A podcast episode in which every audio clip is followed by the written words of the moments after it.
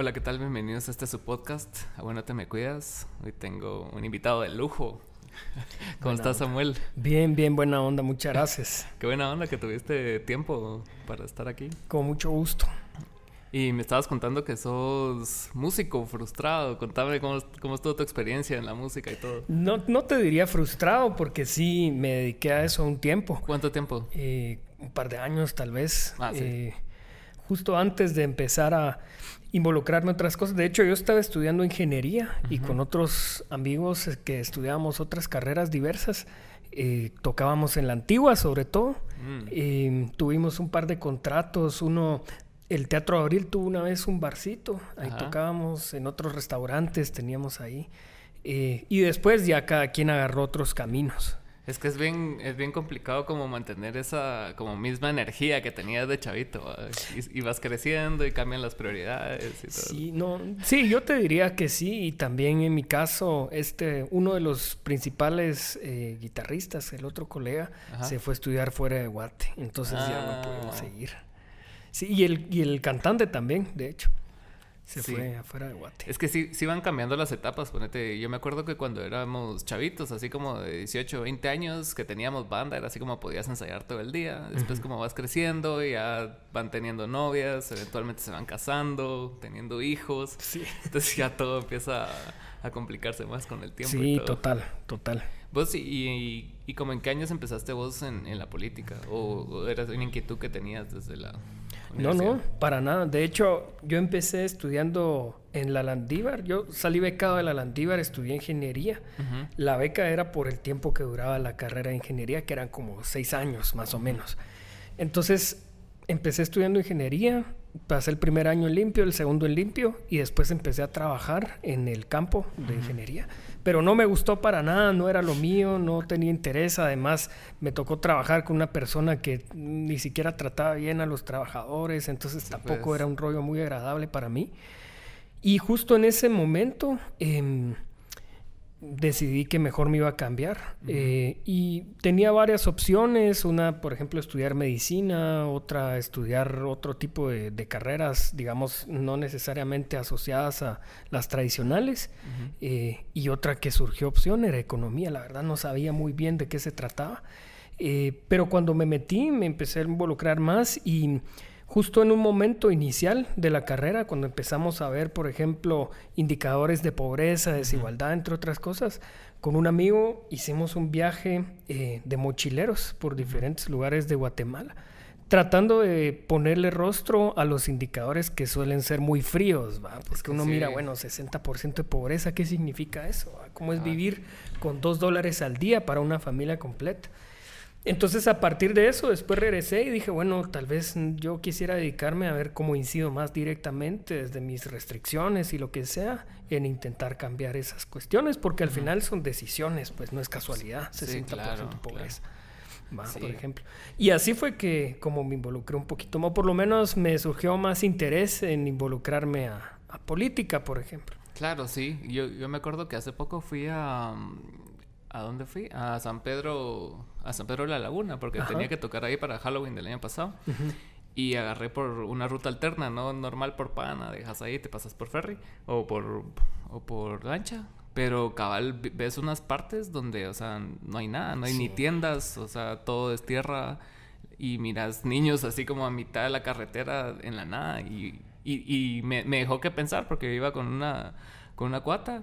Y empezamos a hablar acerca de eso, o sea, ¿quién, quién, quién vela por esas personas? O sea, o quién debería velar por esas personas. Sí, totalmente. Y la otra cuestión es que a veces pensamos, bueno, tal vez aquí en Guatemala tenemos una condena perpetua y, y no se puede hacer nada y siempre ha sido así.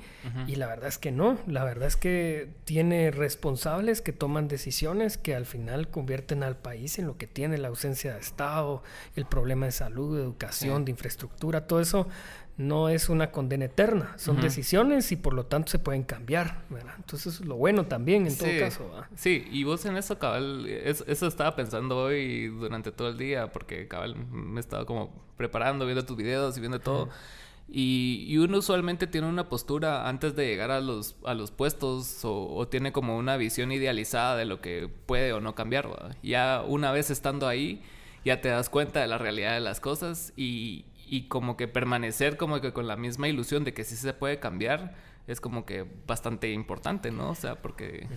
Porque lo que pecan muchos es de que llegan y es así como que, ah, bueno, y ahora ya no se puede, entonces me meto entre toda la marabunta.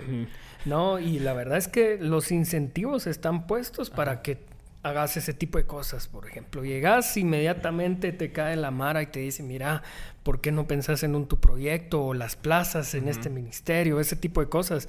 Es muy fácil caer en eso, ¿verdad? Entonces hay que tener realmente, yo creo que no solo convicción, porque bueno, eso es más personal, digamos, pero en realidad certeza que los procesos de cambios más estructurales sí llevan tiempo, ¿verdad? Cuando nosotros empezamos a armar el partido, Em, lo que veíamos como referencia así súper idealista eran obviamente los partidos, por ejemplo, en Noruega, en Finlandia, en Islandia, donde, digamos, cuando empiezan a construir a mediados de 1940, de la década de los 40, empiezan a crear estados de bienestar pero ganó el partido, en ese caso, en, los nórdicos eran los eh, partidos socialdemócratas, ganaron, ganaron, ganaron, ganaron, ganaron por muchísimos años. Y eso sí permitió tener el Estado que ahorita tiene, ahorita campeones en absolutamente todo, crecimiento económico, desarrollo humano, todo.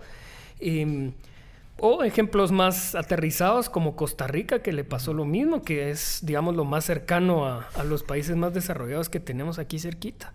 Em, lo mismo, ganó un partido que estableció un Estado pensado para el bienestar, ganó otra vez, ganó otra vez, ganó otra vez. Entonces, también pensar que las batallas estas son más de mediano, largo plazo y que uno aquí aporta avanzar un pasito, ¿verdad? Eso es lo que uno puede hacer. Es que sí, o sea, y, y, en todo es que funciona así, ¿no? O sea, pues, mira los deportes y, los países que son exitosos en los deportes es porque han llevado un trabajo de mucho tiempo, ¿verdad? Ajá, Entonces, y aquí todo es corto plazo, en todo, o sea, desde el deporte, la política y en todo.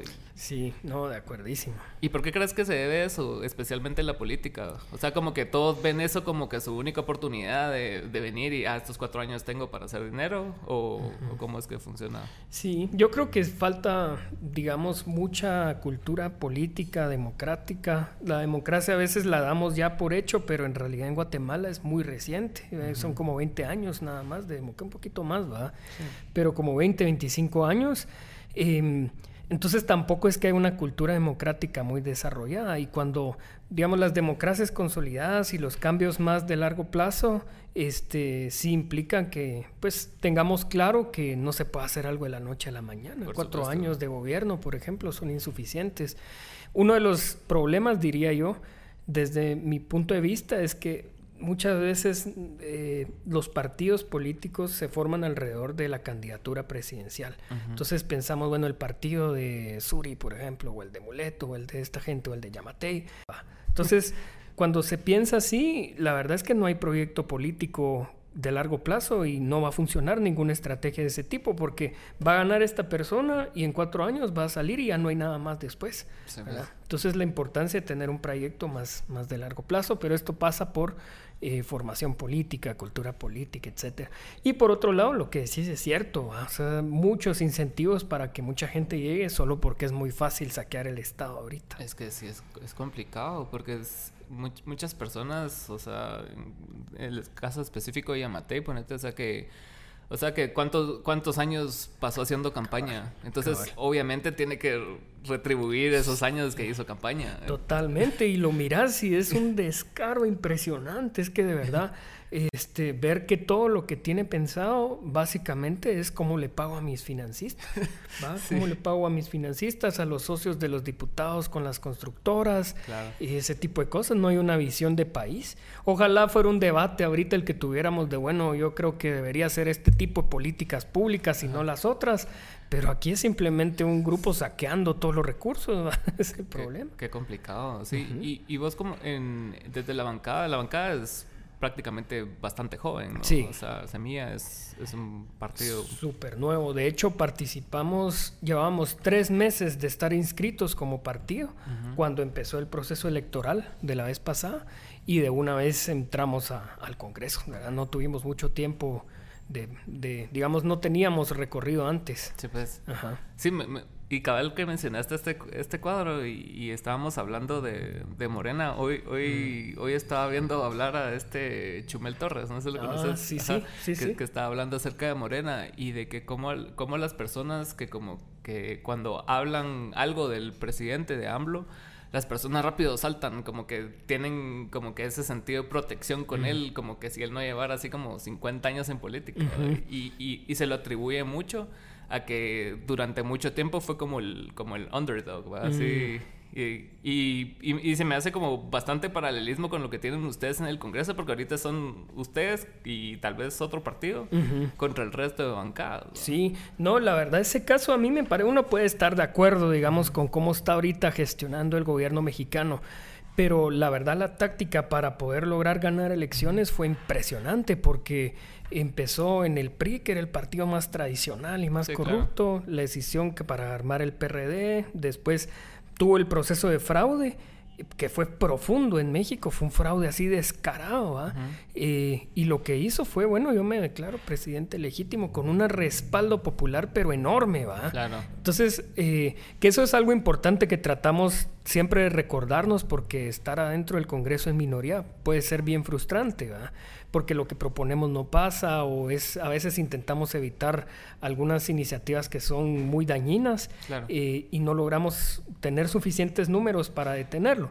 Entonces nos recordamos siempre que en realidad la mayoría no es, la importante no es la del Congreso, sino que la de afuera. Entonces lo importante es ir construyendo poco a poco esa mayoría. Pues, pero es bien increíble esto, vos, porque a pesar de que, o sea, el, el país es, más personas que, que, políticos, y aún así se siente que, el, que, la, que la población política tiene así bastante poder y como que las personas en general o no les interesa o no, o no o no despiertan o no están en sus prioridades.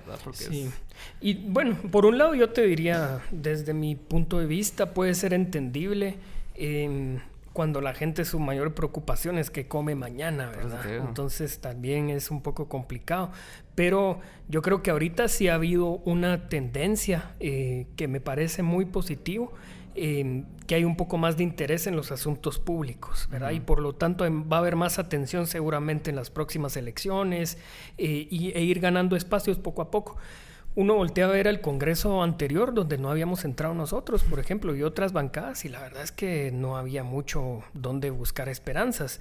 Eh, yo ahorita la oposición, no solo que integramos con la bancada Semilla, sino que con otros diputados de otras bancadas, es mucho más grande. Es mucho pues. más grande la oposición y seguramente en la próxima legislatura va a ser más grande todavía, hasta que seamos mayoría.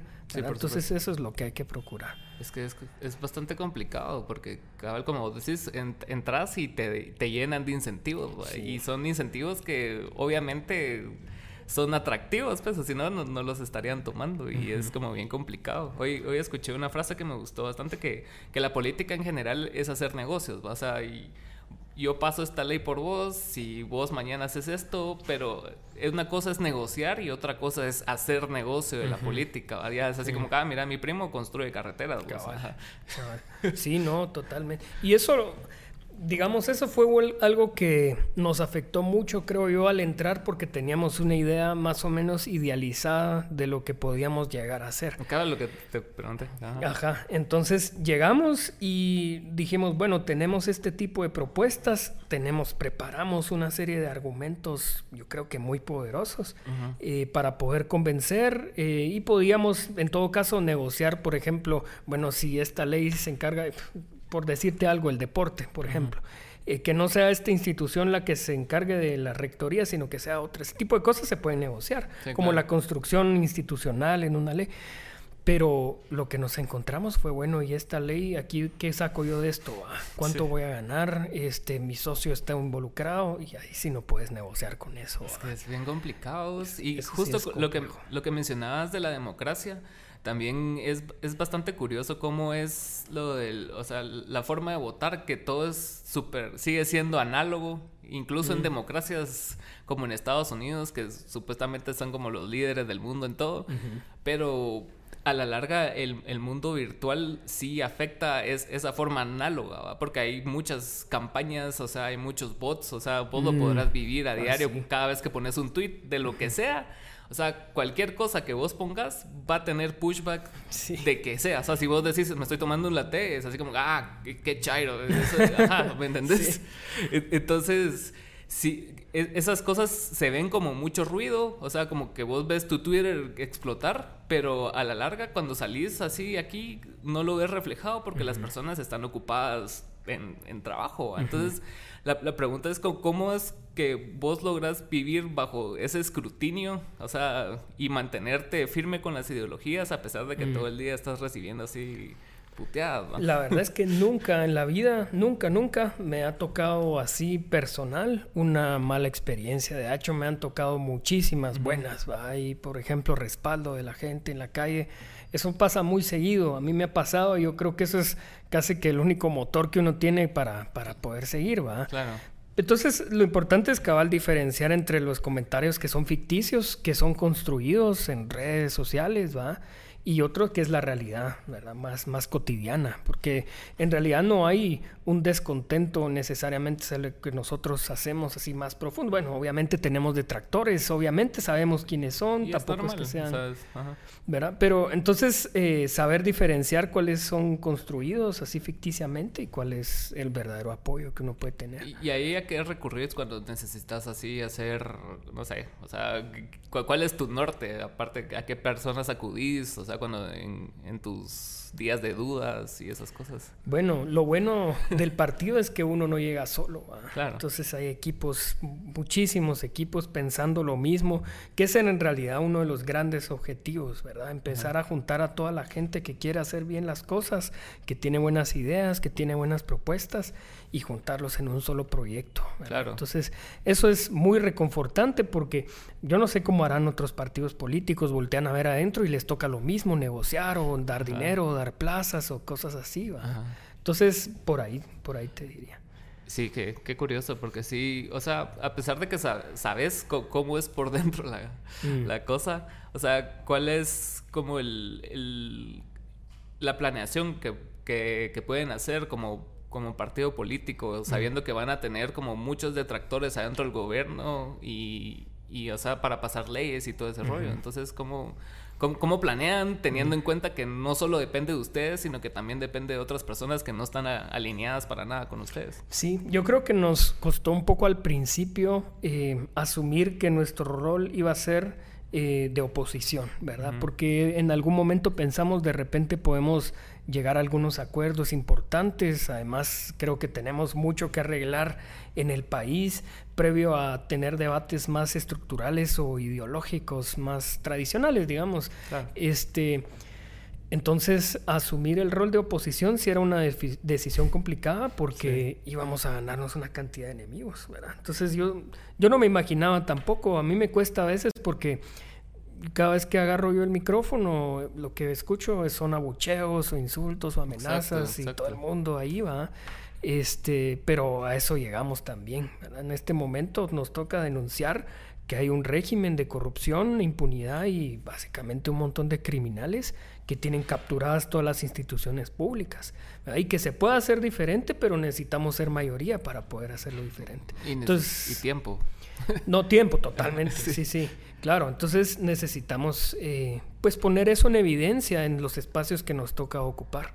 Y eso que, estás promoviendo la ley de farmacias públicas se me hace un buen, un buen inicio de algo, de algo nuevo, la verdad. Órale, órale. No, pues ese también, yo creo que ese sí es un tema estructural. De hecho, varios de los diputados, digamos, del oficialismo, que regularmente no tenemos ningún tipo de vínculo ni nada, cuando presentamos esa iniciativa me llegaron a hablar y me dicen cosas como que es bien cotidiano, esto es realidad nacional, pues.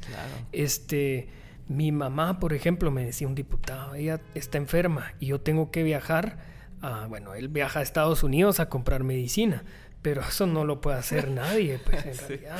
Lo puede hacer él y tal vez un pequeño grupo de gente, pero es, está consciente que hay un problema de los precios excesivos de las medicinas en Guatemala y que aquí hay una alternativa que se puede promover. Es que sí, o sea, es, aquí en Guatemala así como clase media, media para abajo, o sea, estás a una enfermedad grave de, la pobreza extrema total, y, es absurdo. Es que sí, no, a mí me pegó bien duro ese tema porque yo sabía que había un problema con eso.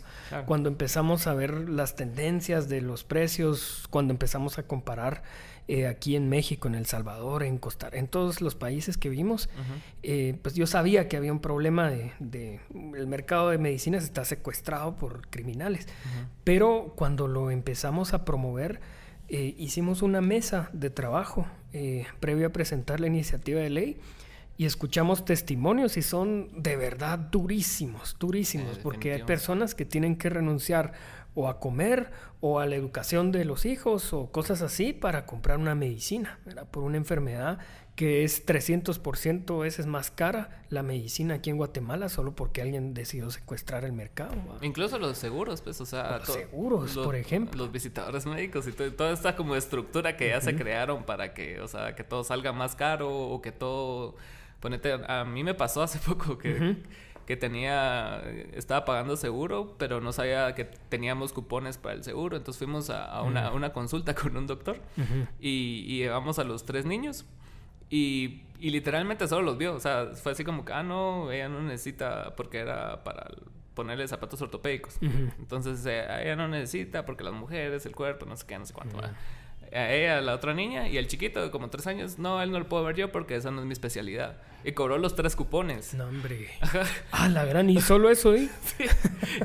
Estuvimos ahí 20 minutos con tres niños, ¿entiendes? Ah, la gran. Ajá, entonces después que lo íbamos a usar una próxima vez, llegamos con, y fue así como, ah, no, o sea, ya no tienen cupones, entonces solo les cubre el 60%. Ajá. Ah, la gran. Teniendo seguro. Sí, pues imagínate. Y, ajá, y Todavía pagar un, poco de privilegio. Claro, totalmente. ¿No? Si esa es una grandísima mafia y lo peor es que no es una no es un problema solo del país. Aquí es extremo, ¿verdad? Aquí sí es un problema bastante serio, pero cuando estamos haciendo la investigación, justo ahorita Estados Unidos está una, dando una batalla por ese tema también.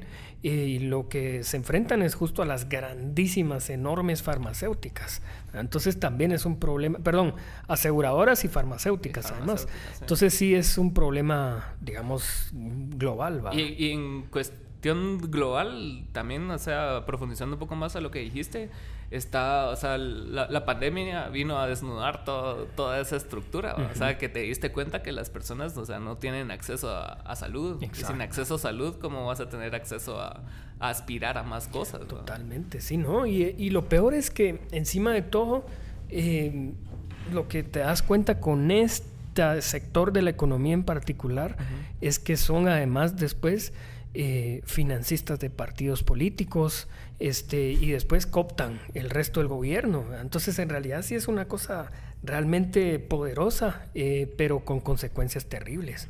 Sí, es que sin salud no hay nada. O sea, no, puedes aspirar a mayores cosas. total. Acceso a educación y... Pues, y, y, a, veces se puede sentir eso como un plan perverso, ¿no? O sea, o sea es como muy conspirativo pensarlo así.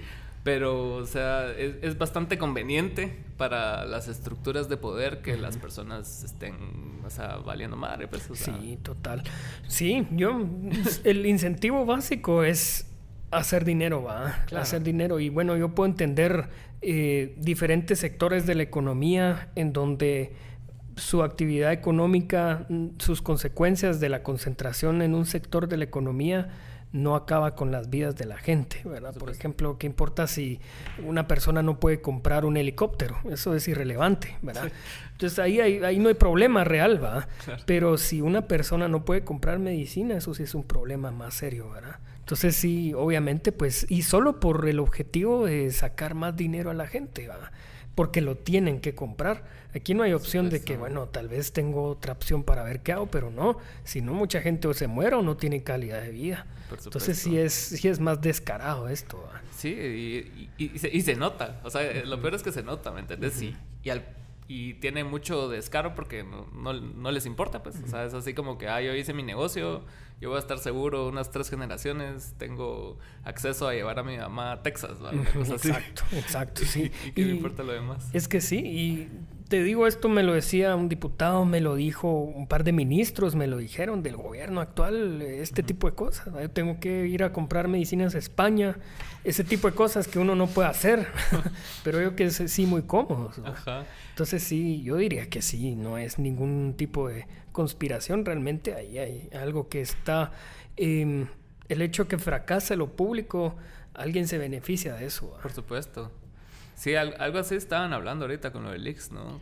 Que, o sea, que está nada de, sí. volverse privado. Al Ix le llevan muchas ganas, pero yo sí creo que el Ix tiene mucha gente que lo defiende. Pues obviamente tiene sus problemas y es muy ineficiente en muchas en muchos casos, pero sí es casi que la única red de protección social que existe en el país.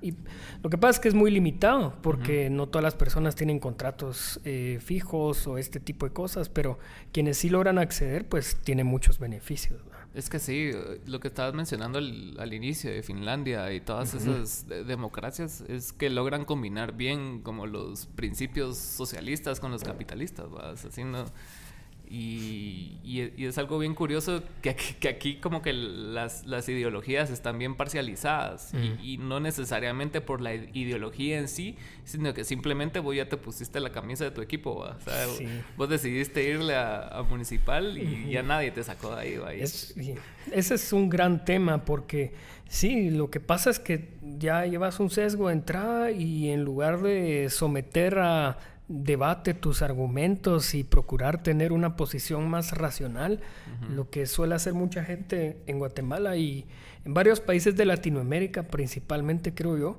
es atrincherarse, ¿verdad? Si esta persona no piensa como yo en un punto específicamente, yo me alejo, ¿verdad? Y mejor me voy con otra gente. Y lo que, pasa es que cuando eso pasa, este, se van retroalimentando y terminan radicalizándose las posiciones. Ya no hay puntos medios, ya no hay forma de encontrar acuerdos, consensos, que no hay otra forma de salir adelante, hay que encontrar acuerdos. Y hay, mira, un campo enorme para poder encontrar acuerdos, hay mucho que corregir. Sí, es lo que estamos hablando de negociaciones, pues, o sea, es, llegar a puntos medios y, no necesariamente tomárselo personal, pues, es, es, es, absurdo porque al final todos nos vamos a beneficiar, ¿me entendés? Correcto, sí. Sí, hay poca cultura como de debate eh, y, desarrollo democrático, bueno, en general. Y, en general hay, como poca cultura democrática, como vos dijiste, porque ya, ya, empiezan a usar muletías, ya empiezan a usar a, Dios como muletía, ya empiezan mm. a usar así creencias como muletías, es así como que, ah, yo te di una lámina, entonces, o sea, ya, ya para vos convencerlo con argumentos ideológicos va a ser más difícil porque ya le cubrieron una necesidad inmediata. Exacto, sí, totalmente. Sí, no, y eso sí socava, arruina la democracia y cualquier intento de avance porque pues, ya no se puede. Y lo que pasa es que cuando se empiezan a radicalizar las posiciones, ya no es el diálogo el mecanismo, ¿verdad? Hay otro tipo de acciones más, más fuertes, más duras, más violentas, este, para imponer un punto de vista, ¿verdad? Y eso sí es, eso sí es peligroso. Eso sí es duro. Y, lo ves bastante, eh, especialmente en este presidente, que, que como que está bien sujeto a la ideología que él decidió escoger, así como que yo soy cristiano, yo soy disque pro familia, entonces todo lo que sea en contra de eso,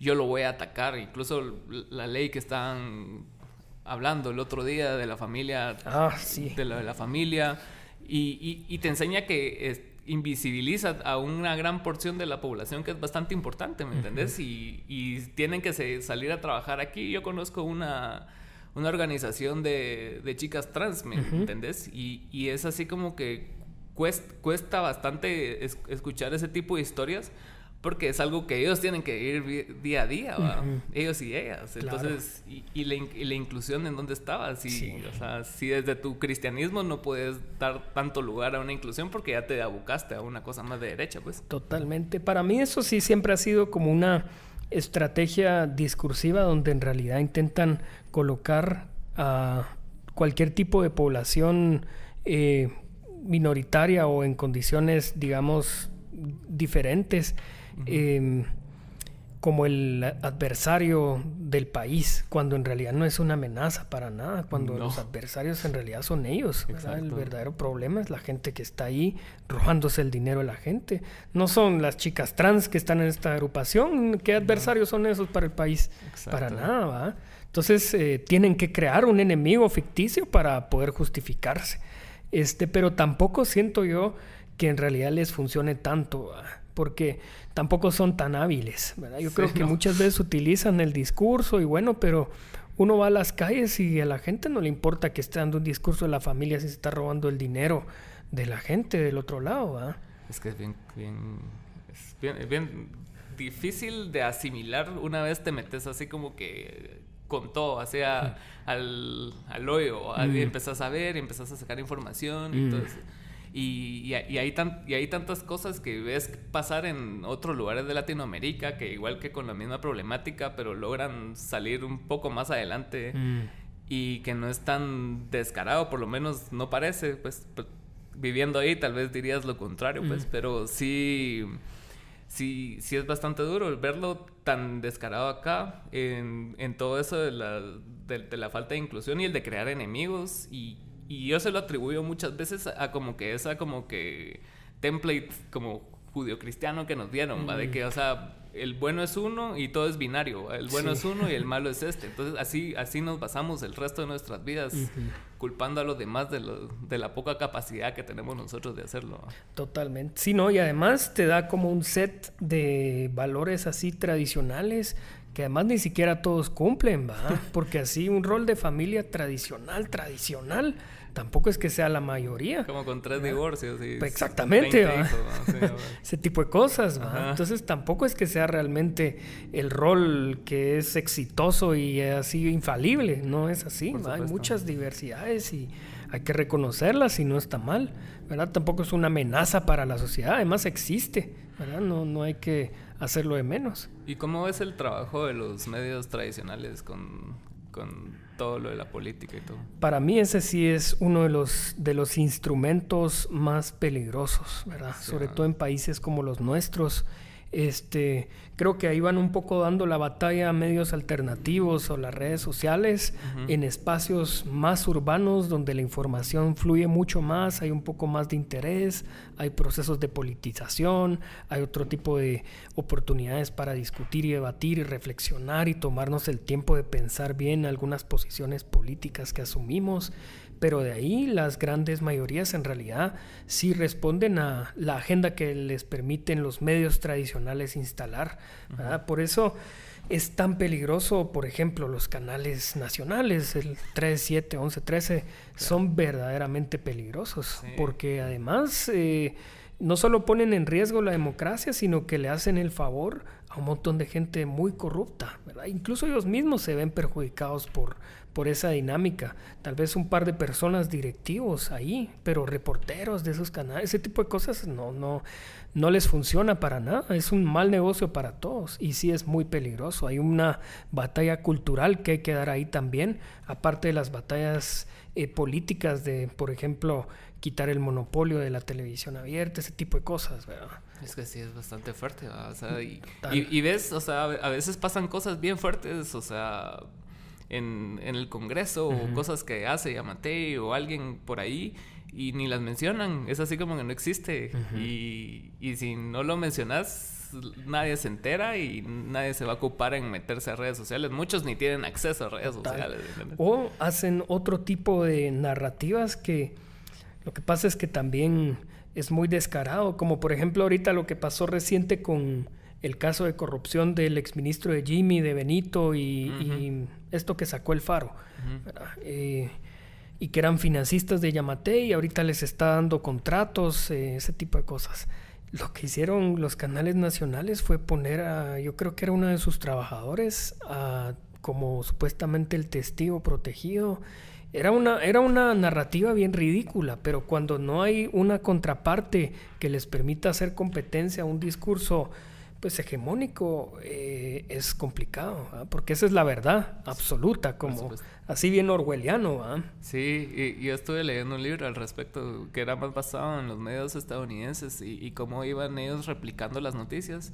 Y a veces, ponete, alguien planta una semilla en un blog, ponete, y, y, los medios solo van y sacan el titular del blog y, lo ponen como noticia, mm. sin necesidad de estar investigando. Y pasa en el Washington Post, en el mm. New York Times y en, y en medios que, que, vos los percibís como algo bastante fuerte y serio. Ahí lo lees y decís, ah, no, el New York Times lo dijo, tiene que ser cierto. Y, y, la verdad es que no necesariamente. Entonces, como que fueron como polarizando todo porque vieron que eso era lo que realmente vendía, o sea, poner en el, en el podio a alguien que esté en contra de lo que está hablando el otro y el otro en medio y como que mm. los dos se ponen así a echarse penca y al final, pues, o sea, solo están vendiendo un show, pero no necesariamente están dando nada, nada sustancioso. Entonces viene Trump decía algo y a Trump sí lo atacaban todo el día, pero Biden es como lo mismo y, nadie dice nada. Entonces como que van ahí jugándose los mismos papeles orwellianos que vos decís. Sí, total, total. Y lo que pasa es que, ponete, yo diría que en Estados Unidos, por ejemplo, hay más gente que tiene un poco más de tiempo para y más fuentes de información para poder comparar. Por supuesto. Y, pero aquí no. Aquí, digamos, la única información que te va a llegar si estás trabajando, qué sé yo, eh, de, si un campesino está trabajando en el norte del país, ahí por la franja transversal la única información que tiene es lo que le puede decir un medio de comunicación tradicional. A veces algunas radios comunitarias que muchas veces también las coptan o ese tipo de cosas, ¿va? Pero tampoco es que vayan a tener tiempo libre suficiente para poder discernir, bueno, de repente esta información es real versus esta. No, no, hay fuentes de información y no es que la gente no sepa, ¿verdad? Es que simplemente no tiene acceso a información suficiente. Es que sí es complicado. Y, y, a, todo esto que hemos hablado, o sea, ¿cómo ves como, como posibles soluciones a corto plazo? ¿Crees que la tecnología pueda jugar un, un papel importante en las soluciones? Porque yo estaba leyendo mm. acerca de los protocolos, este como, como blockchain, como torrent en su día. Eh, y, son cosas como bastante democráticas que, o sea, si vos sacas dos pesos, o sea, los reportas ahí como que es algo de la comunidad. ya, ya no es que alguien lo maneje, no es que un banco lo maneje, sino que cómo ves todo eso en cuanto a la tecnología aplicada a política. Sí, yo te diría que sí. Eh, creo que el problema real es que las estructuras institucionales públicas no cambian con esto. Lo que sí hay que hacer es intentar, bajo las leyes actuales, bajo la cooptación e instituciones actuales, hay que intentar como hackear eh, todo esto. ¿verdad? Y entonces lo que va a ser clave es el momento electoral. ¿verdad? Yo, yo sí veo que ahí la tecnología juega un rol fundamental, estructural, que sí puede servir para cambiarlo todo. ¿verdad? Porque a veces asumimos que el clientelismo o este tipo de cuestiones de acarreo de votos, como le llaman, eh, es infalible y que no se puede vencer y es mentira.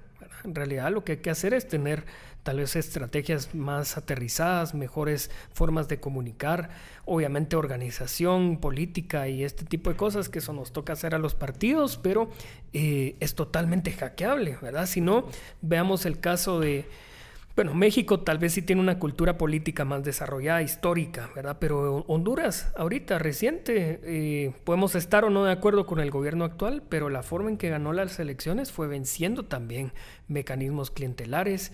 Este, lo mismo pasó en El Salvador y pegaron una arrasada histórica.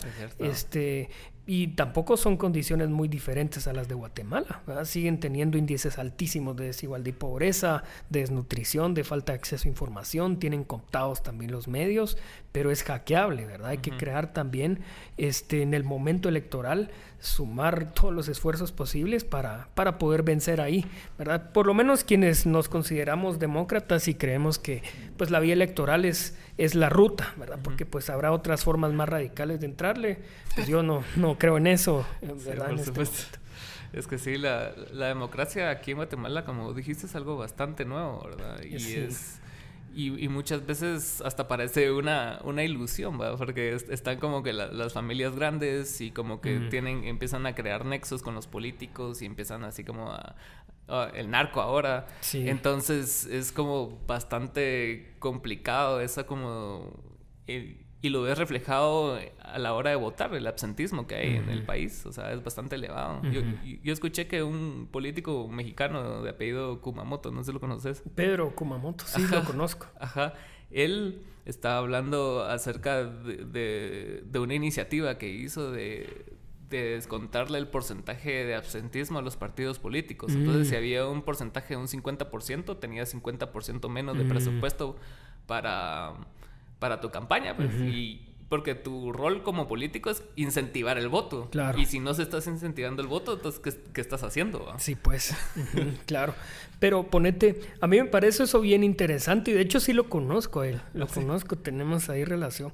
Es que es joven este, también, ¿verdad? Es un chavo y, y, ahí él compitió solito, él no compitió con partido, él compitió con candidatura independiente y estaba armando partido.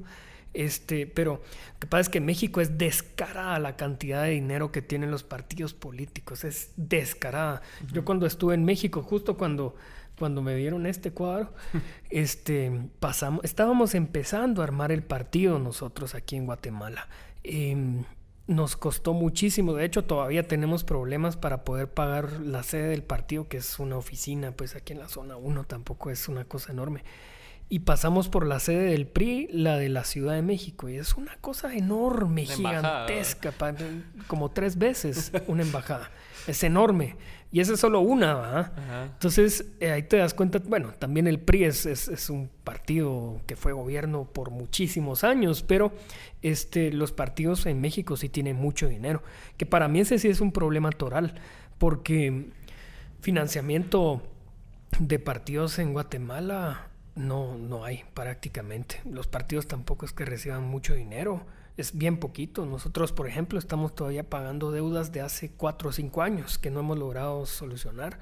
Y mientras los otros muy fácil consiguen a través del narcotráfico, del crimen organizado, de financiamiento ilícito, no reportado, ese tipo de cosas, ¿verdad? Entonces si hay una desigualdad, uno entra en la cancha de competencia totalmente desnivelado o casi que jugás con 2 versus 11, ¿verdad? Esa es como la forma en que jugás. Es bien, desequilibrado. Por supuesto, sí. Y, se, y se ven en la, en la publicidad, ¿me entiendes? O sea, por cuántas vallas de semillas, si es que existen, hay como 500 de los otros partidos. Sí, total.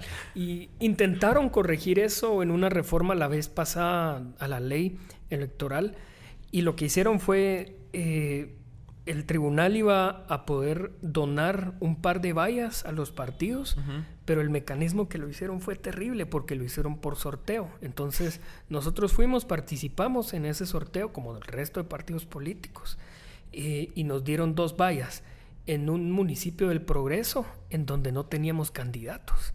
Entonces no nos sirvió absolutamente nada. pues, tener tocar ahí, así como, ah, bueno. Es que encima de todo, ni siquiera, o sea, te daban la valla, pero vos tenías que pagar el diseño, el arte, o sea, todo lo demás. Entonces tampoco, ¿de dónde ibas a sacar?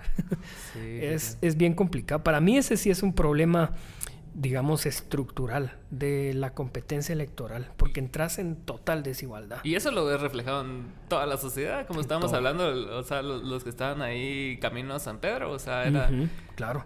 ¿Cómo vas a esperar que, que, esas personas tengan como las mismas oportunidades que cualquiera de nosotros que nacimos aquí a este lado de la ciudad y tuvimos educación y tuvimos todo? O sea, ni siquiera es la misma cancha, ¿me entendés? o sea, exacto.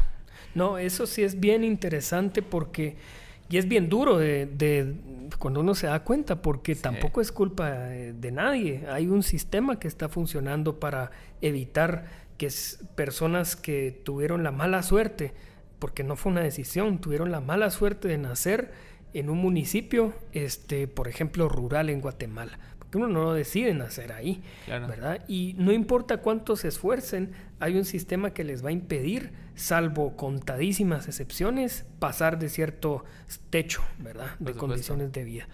Y también quienes nacimos, por ejemplo, aquí en la ciudad de Guatemala, con un montón de opciones más, no importa qué hagamos, no vamos a bajar de cierto piso, ¿verdad? Siempre vamos a tener un familiar que nos echa la mano, un amigo que tiene una empresa, cualquier cosa Pero ese tipo de cosas en realidad los estados están para nivelar esa cancha. Aquí lo que hacen es que la vuelven más desigual. Ese es el problema. Crean un barranco entre Exacto, cabal, exacto. Entonces sí es, es un reto, pues. Esa es, un, es una realidad bien dura. Yo empecé a escuchar de, de vos justo el, año de la pandemia, fue, que, que, hablaste en, en, el Congreso y que te entrevistó Andrea Henry. Ah, sí, sí, sí, sí. Ahí, fue cuando empecé a escuchar más de voz y, y, de la bancada. Y, y también lo, lo, que me gusta es como, o sea, la, las, las, los discursos, cómo los das en contra de, de gente tan poderosa enfrente de ellos. Y, o sea, y, cómo, y cómo llevas eso, o sea, cómo, cómo haces pases con eso en, en, tu vida diaria sin que te afecte tanto. O sea, que, que haces, tenés hobbies, tenés Tenía, sí, tenía hobbies, la verdad. Este, que era la música. Y a veces en tal vez un tiempo libre puedo dedicarme a eso, pero nada más un domingo en la tarde, por, ejemplo, o algo así.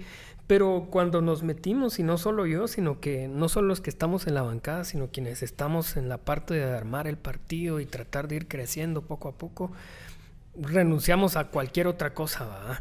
Este, pusimos, decía un ex vicepresidente de Bolivia, te metes a política y dejas tu vida en suspenso y tal vez algún día la vas a volver a recuperar, pero es dejar todo lo demás ahí y dedicarte solo a esto.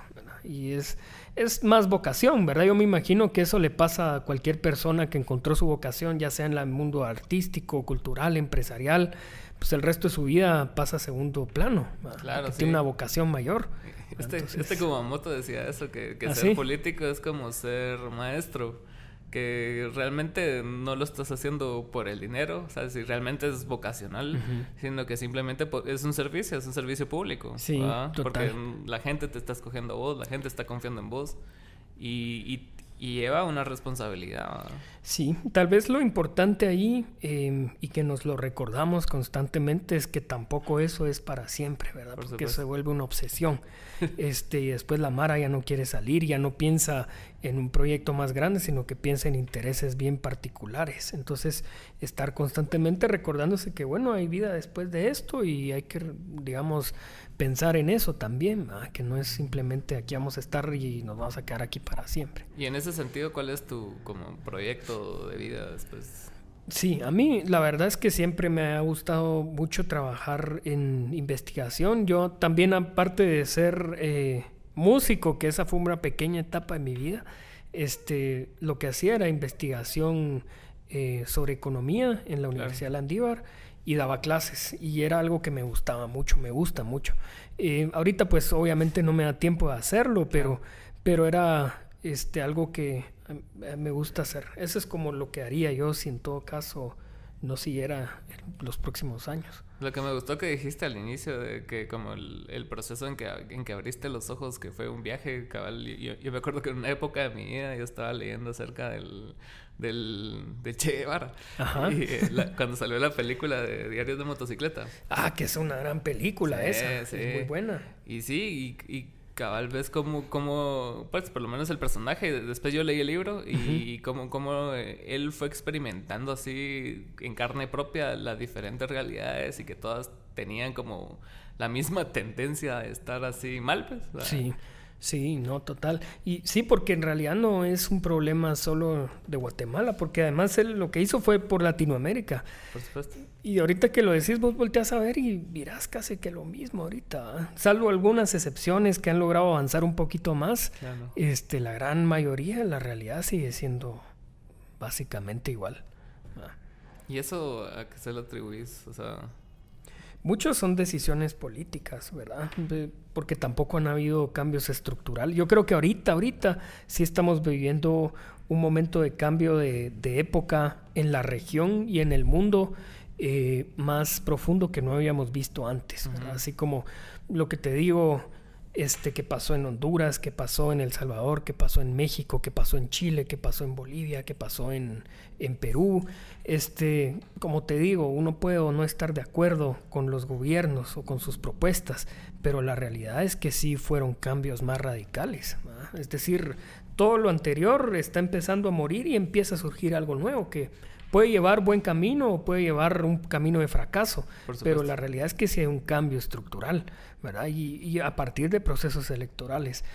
Entonces, eh, muchas han sido como las decisiones políticas. Hay un proceso de politización en la región y en el mundo importante. Las personas en todos lados, las nuevas generaciones también creo yo, le ponen más atención. Como además hay una eh, conectividad global, este, pues se dan cuenta de que en otros países hay cosas que funcionan muy bien. Claro. Ah, por ejemplo, y porque esto no pasa en mi país, ¿verdad? Y entonces sale una propuesta política donde precisamente eso es lo que, lo que lo que propone, ¿verdad? Y dice, bueno, sí se puede hacer diferente.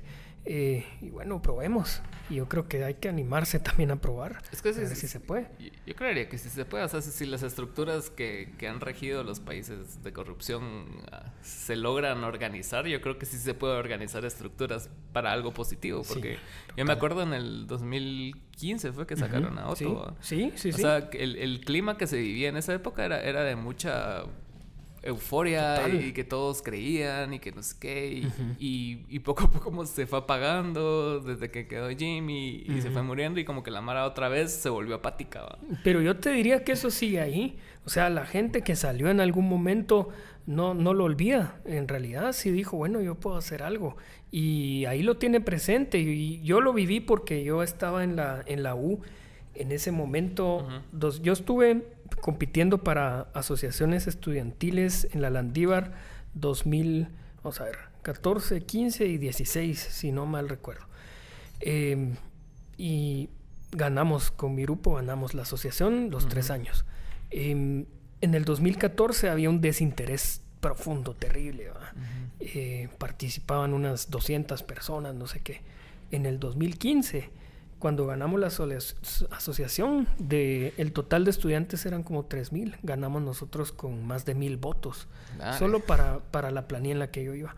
Este, y eso, yo no sé si se volvió a ver eso en la U, porque creo que no había tanto interés. Y el siguiente año se repitió el nivel de participación, más o menos, bajó un poquito, pero ya hubo una, un, un punto de inflexión a veces uno ve, digamos, ahorita recientemente lo que pasó en Chile. Lo que pasó en Chile no es resultado de un año de campaña, es resultado de un proceso que inició en el 2011. ¿verdad? Lo que pasó en Honduras no es resultado de un año de campaña, es lo que pasó también como en el 2010 más o menos este, donde hubo un, golpe y todo esto, empezó a organizarse el partido y todo el rollo.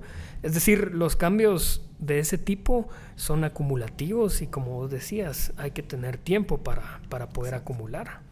Sí, también yo siento que a veces la, falta de contexto le hace perder la importancia a las cosas, mm. porque, o sea, e, eso como que revitalizó todo, o sea, porque fue actual y, lo vivimos, entonces toda la gente fue así como, a la madre, sí se puede hacer esta cosa.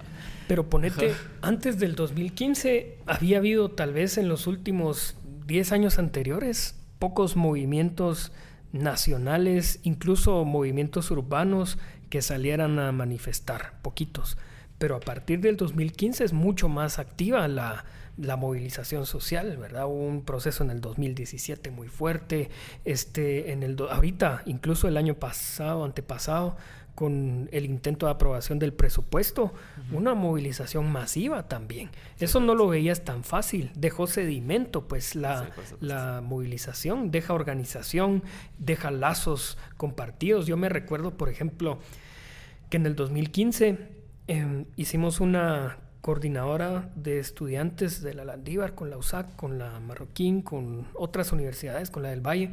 este, y eso quedó, esos lazos quedaron. Y antes de eso no existía mucha relación, mucho vínculo. Entonces eso, yo creo que lo que deja la movilización es organización eh, y sedimento para pues, por poder tener un proceso de politización más activo. Sí, es bastante importante, la verdad. ¿Y, ¿Y, qué planes tenés ahorita con Semilla? O sea, ¿te vas a reelegir? ¿Y qué, qué, vas a hacer? Bueno, ahorita justo estamos en el proceso interno del partido de empezar a, a buscar otro tipo de... Pues hay que planificar la estrategia electoral. Eh, en eso estamos. Esa discusión es la que tenemos ahorita. Hemos platicado no solo con el partido, sino que con otros partidos, con otras organizaciones sociales, estudiantiles, colectivos urbanos, etcétera, ¿verdad? Toda la diversidad que pudieses pensar. Em, y lo que pasa es que por lo menos en Semilla, las decisiones son lo más democrática que podemos. Entonces, si alguien quiere postularse a un cargo de elección popular, tiene que llegar y convencer a todo el mundo. En, mi caso es el Distrito Central, que es la ciudad de Guatemala, y donde tenemos un equipo bien fuerte. Entonces a mí me va a tocar en todo caso competir. Pero estamos todavía muy temprano para eso, ¿verdad? Va a ser a finales de año seguramente. Pero bueno, muchas gracias por tu tiempo. hombre, a la orden, buena onda. Muchas gracias por la entrevista y aquí cualquier cosa pendiente. Y ojalá se pueda armar una segunda parte ahí eventualmente. Con mucho gusto.